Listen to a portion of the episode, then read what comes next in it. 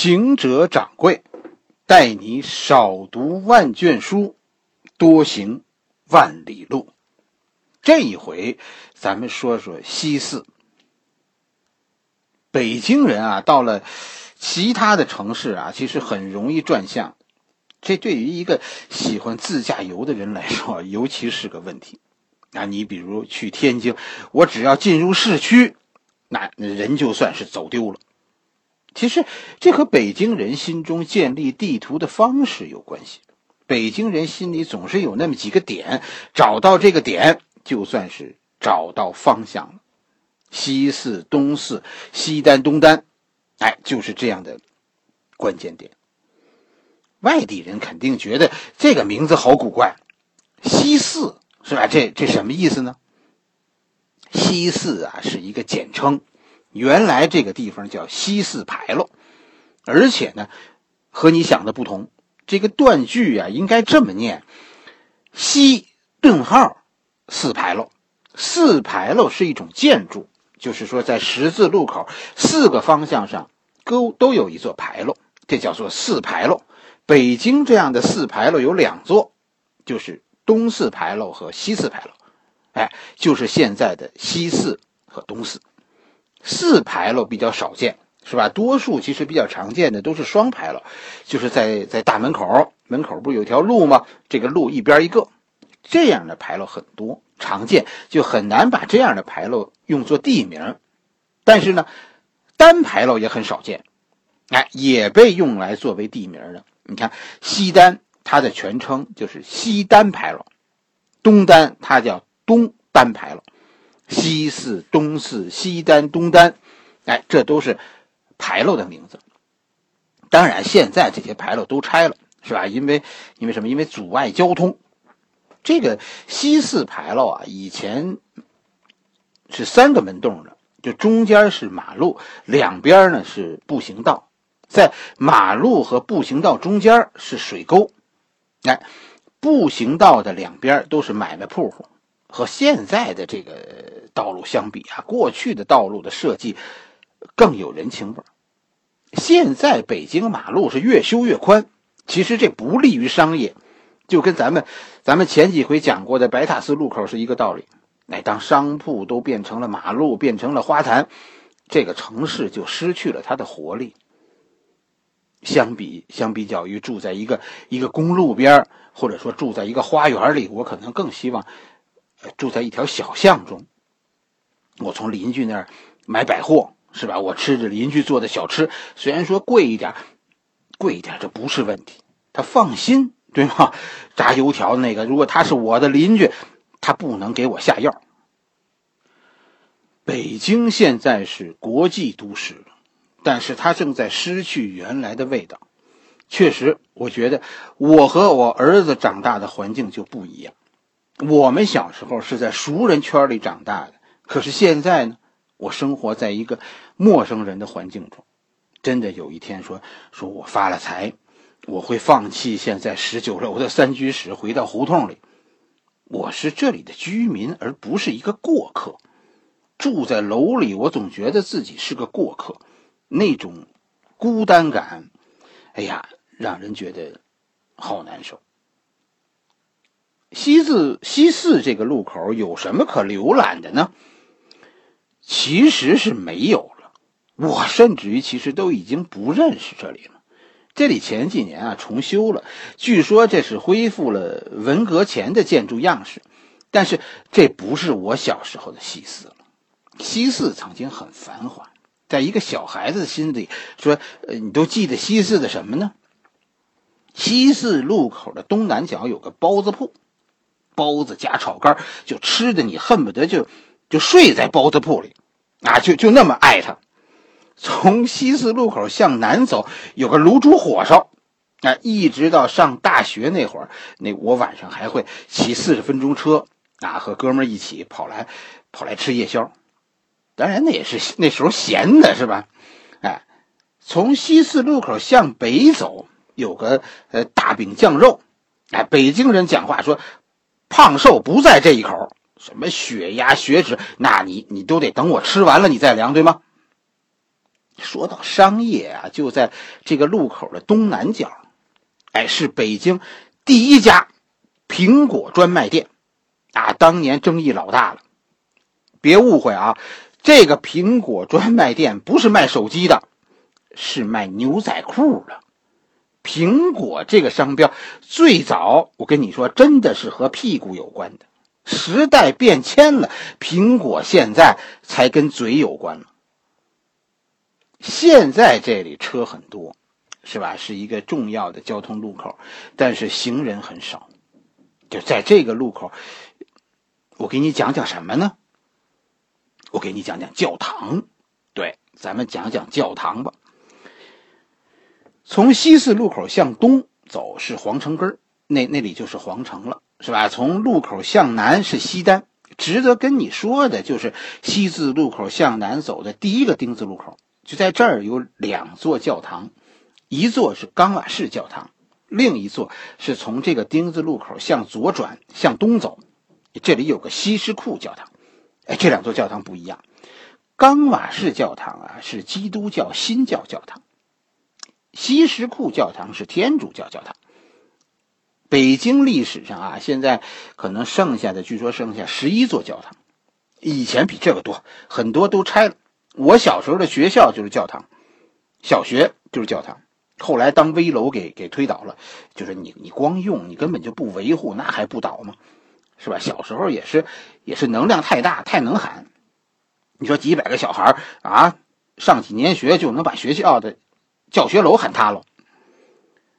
大家要是感兴趣啊，以后我会给大家讲讲北京的这些教堂，到时候给大家也讲讲，顺带讲讲基督教。佛教、基督教、道教，我还都算是很了解的。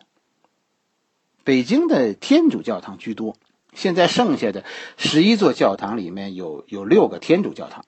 我小时候那个学校的教堂也是天主教教堂。基督教和天主教有什么区别呢？我们中国人说的基督教啊，它正确的名字应该叫新教。在西方，我们说的天主教才叫基督教。是吧？我们是是基督教和天主教，而其实呢，人家是新教和基督教，说的挺乱。我给你这么总结一下，你就明明白了。我习惯说呀，说新教和天主教，是吧？而把基督教呢作为他们的总称，这你就搞明白了，是吧？新教、天主教、基督教的关系了。基督教是总称。新教和天主教是两个分支，如果再加上一东正教，哎，这就是一家子了。新教和基督教有什么区别呢？最初啊，引发宗教分歧的其实是国王们的利益。欧洲的君主分为国王和皇帝，是吧？皇帝是独立的，而国王呢，国王们其实都是罗马教皇分封的诸侯。罗马教皇。是天主教，他手里有两本书，一本叫《圣经》，另一本叫《圣传》。圣经是与国家主权无关的，而圣传里牵扯了很多国家的问题。这些国王们要是信天主教，那那各国的大主教就将在国家起主导作用。对这一切，国王是不接受的。哎，所以大家所所矛头指向。就指向在《圣传》这本书里，因为《圣传》规定的说，呃，罗马教皇和各国的政权都有关系。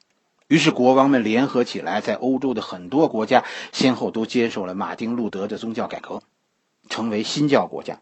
新教国家其实就是这些国王的国家了。国王，国王们说呢，说我们接受不涉及主权的圣经，而不接受这个《圣传》。国王们因此得到了他们的国家，但是基督教因此分裂为新教和天主教。新教的总头就是英国的圣公会，天主教的总头是罗马教皇。在新教的教堂里啊是没有没有雕像的，哎，建筑非常简单，只是就是大体上就是一个礼堂，哎啊，提供呢说说信徒们咱们聚集的这么一个地方。哎，大家应该注意两点，是吧？新教是不供雕像的，所以你如果佩戴有十字架，新教的十字架是没有基督受难像的。哎，就这算是人家的禁忌。第二一个呢，新教是不信圣母玛利亚的，因为圣母玛利亚的事迹呢，以及啊她如何成为人类的这个庇护大天使，这都是圣传里说的，新教是不承认的。我们小时候家里有有老人信天主教的，是吧？我觉得他们对对圣母玛利亚的崇拜，其实就和就和嗯我们对我们佛教徒拜观音。哎，对观音的信仰是很相似的，甚至于很多老人都会告诉你，基督教啊是信上帝的，而天主教啊是信圣母玛利亚的。其实不完全是这样，上帝是是新教和天主教共同的信仰，只是说天主教把圣母作为一个象征，象征着上帝给予人类的多重庇护，是吧？而新教呢，新教只相信上帝，如果你祷告。是吧？在在新教和天主教堂里是不一样。新教你只要表忠心就行，表示你对基督的信仰，你不需要求任何事情，因为你只要信仰，一切都会有的。但是在天主教堂，你可以向圣母玛利亚祈求庇护，是吧？把你把你那些要求告诉他老人家，因为圣母是你的庇护天使。还有一件事大家应该知道，就天主教是有教皇的。全世界的天主教有唯一的大主教，那就是罗马教皇。中国的天主教啊，现在没有得到罗马教皇的完全承认。其实，我我们的天主教徒身份其实是没有得到承认的。说我会开车是一回事你有驾照是另一回事这里边，一个是涉及国家主权，是吧？我们现在咱们中国呢，对于宗教团体是有一个接受的底线的，就中国区的大主教要。要政府认可，但是罗马教廷认为它是凌驾于政府之上的。再一个影响我们加入天主教大教廷的原因呢，其实就是台湾的地位问题。罗马教廷认为呢，台湾是一个独立的教区，而我们认为台湾是中国教区下边的一个区。哎，新教是是不需要谁承认的，哎，信仰就可以。我们这些人信信基督。我们就可以建立一个教堂，并不需要哪个组织承认，甚至于我们可以按照我们的想法解释圣经，这显然是国王们的需要，但但这呀后来被很多邪教组织利用，把自己伪装成新教，在合法的外衣外衣下呀做一些邪恶的事情。我其实真的希望中国政府能够和。罗马教廷早日达成谅解，让基督徒的信仰有个归宿，让邪教组织能有个 能有个对照吧。你不确立谁是真的，你又怎么说谁是假的呢？确实，走过中国的很多地方，有些地方其实真的信徒是把基督当弥勒佛拜的。对于一个游客来说，冈瓦市教堂很小。但很实用，是吧？嗯，没有什么建筑，也也很也好像没有雕像，就是一个十字架，而且十字架上也没有基督受难像，不好看。但是，我跟你说，新教教堂有一好处，新教教堂发书啊，我的我的几本圣经啊，都是新教教堂领的，也是，当然也是厚着脸皮跟人要的，是吧？哎。你要的话，有时候他会给的，而且呢，冈瓦市教堂里有很多外国人，就就很想呢说哪天问问他们，他们心中的上帝和我心里的上帝是不是一样呢？是吧？走出冈瓦市教堂，你要再看西什库教堂，哎呀，西什库教堂相比冈瓦市，那那老宏伟了，典型的哥特式建筑。高大威严，教堂里呢有很多雕像，啊，总体来说，天主教教堂还是很值得去参观的。这里，但是在天主教教堂里，现在都是中国人，这和中国天主教啊不被罗马教廷接受有很大关系。外国人一般不来这儿，但是作为一个游客，真的天主教教堂是值得去看看的。而且西什库教堂是北京最早的一座教堂，也是最大的。一七几几年，你想吧，一七几几年修的，到现在都还保存完好。哎，这都是可以去参观的。只是说参观的时候，咱们应该注意一下人的开放时间，网上都能查到的。主要是咱们是咱们是旅游去的，是吧？应该避开人家传道的时间。但是如果赶上了，你要是感兴趣，听听，其实也是挺好的，对吧？这两两座教堂值得大家去看看。而且我跟你说，这里的人真的就是信教的人，都是特别和善的。你要是呃跟他们讨教一些问题，是吧？他们都特别愿意，会特别愿意讲给你听。其实我知道有些小地方的基督教不怎么纯粹，有机会来到这儿，其实你应该听听原汁原味的基督教，很好的。和你村里的那个，是吧？嗯，可能可能你村里那个跟这个未必有关。我看到这几回我讲的故事，很多人认为我的话题涉及到了宗教信仰。其实我跟你说，任何一个大的宗教，它的流传一个前提都是政府不反对，所以教化人民向善是他们共同的本质。我认识的朋友，无论是信佛的、信道的、信教的、信真主的，是吧，都不会跟别人争吵，更不会跟你辩论。凡是你看在网上说这个说那个的。都不是信教的，一种信仰深入到你的灵魂，让你得到的是安宁。你不会在乎别人怎么说，更不会说与人争论。平静，这是我们追求信仰的终极目的。所有的争吵，所有的谩骂，都和宗教本身无关。参与其中的人，也不是出于宗教的目的。我和西直库教堂其实挺有缘的。是吧？这儿原来是三十九中学，这个中学当年啊，我们上上小学那会儿，这三十九中学有个大操场，很多这个西城区的体育活动啊，都都是在这儿举行的。而且这个这个教堂啊，以前是个大礼堂，你知道这天主教的这个大教堂，特别适合合唱，就它这种建筑，就就声音上就就特别适合合唱。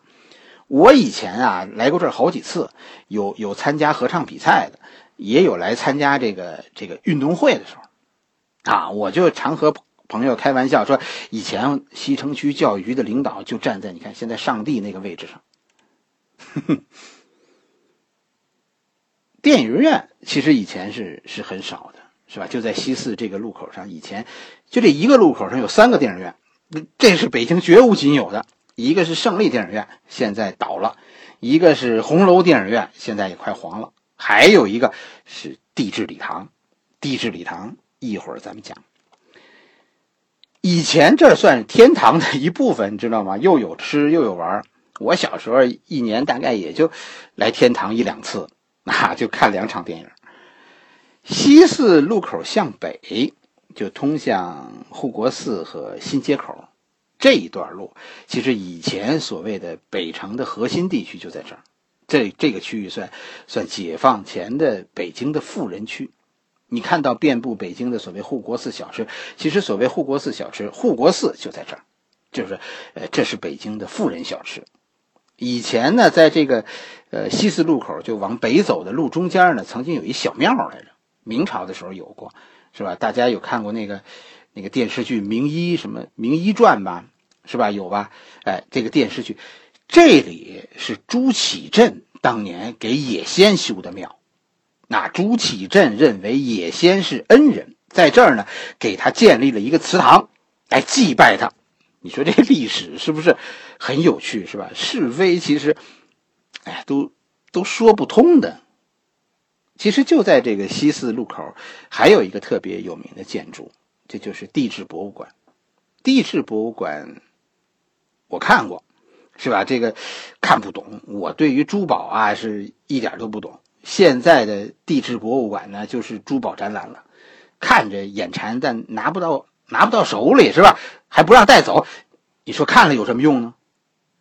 值得说一说的是地质礼堂的后边，有个这个地质博物馆的后边有个地质礼堂。哎，风靡戏剧界，引导中国戏剧文化发展的那个开心麻花的大本营，就在这儿。地质礼堂现在叫开心麻花剧场，哎这是这是值得看一看的。开心麻花出现在北京，这不是偶然的。北京人的豁达和自嘲，使得北京成为戏剧，尤其是喜剧的一个重要流派。无论是京剧还是人艺，是吧？这里都有很浓厚的群众基础。北京大爷们，我跟你说，喜欢看戏。不过爆笑以前，咱们还是先去吃个饭，是吧？吃饱了再乐。你要知道，看开心麻花其实是是是很消耗体力的，会有乐不动了那种感觉。就我我带你吃肉去，是吧？而且开心麻花啊，一般是晚上七点半开演。是吧？咱们咱们还有时间去去舒舒服服的吃个晚饭。北京人爱吃肉，而且我跟你说，专吃大肥肉。哎，原来西四呢也是北京饮食文化的一个中心，但是现在呢留在这儿的饭馆不多了。我们小时候那个包子铺现在已经已经没有了，是吧？这儿的卤煮也没了，就剩下一个大饼酱肉了。我带你去。这不算广告啊！这个，这个大饼酱肉不是随便什么人都能接受的。从西四路口你向北走，大概一站地，路东有个很小的门脸就在路边，叫叫宝华新。哎，这是专吃大饼酱肉，火烧夹肉，当然都是猪肉。要是回民啊，或者说呃不太喜欢吃太油腻的东西的人，哎，我会带他再往前走一个路口，去去护国寺。哎，咱们去吃地道的护国寺小吃。这护国寺小吃啊，有很多品种。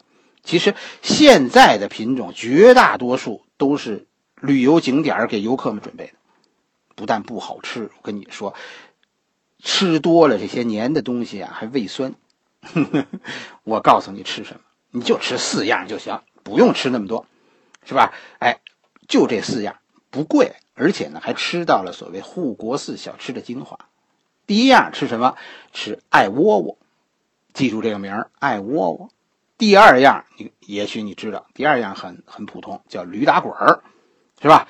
第三样叫豌豆黄，哎，这三个都是点心。再来一稀的，来一个什么呢？来一个面茶，这是护国寺小吃。我小时候就有的这么几样，其他的那些其实都算是北京小吃，但不算是护国寺小吃。哎。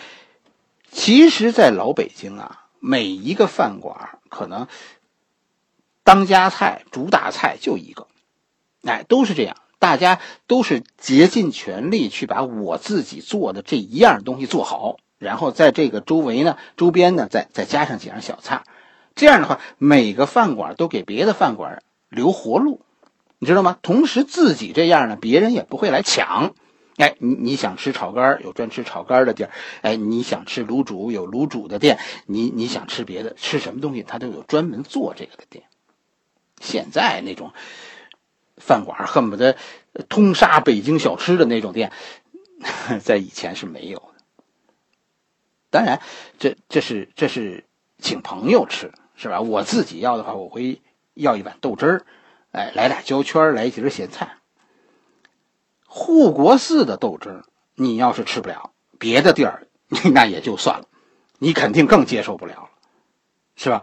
那个大饼酱肉，我知道有很多朋友喜欢的，是吧？有人来北京是必须去的，但是这个豆汁儿，我到现在为止真的还没有遇到一个知音呢，这这太难接受了。不过说真的，大饼酱肉确实喜欢的人多。哎，我知道有朋友后来，后来自己又回来吃的，是吧？还有那个那个以后带着朋友又来光顾的，真的吃了点地道的北京饭啊！现在在北京，要没人指点你，我跟你说，真的很不容易吃到的。就连我自己，都快忘了北京的味道了。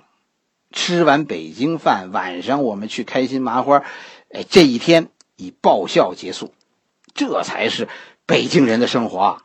活在快乐中。好了，我的这个旅游节目《北京阜成门内大街半日游》啊，就算是给大家讲完了。咱们这一路走过鲁迅博物馆，是吧？我给大家讲了一个你可能不太了解的鲁迅。我们走过白塔寺，我给你讲了并不愚昧的蒙古人。我们在人民医院讲了爱国的大汉奸曹汝霖。是吧？我觉得我们应该啊重新审视历史。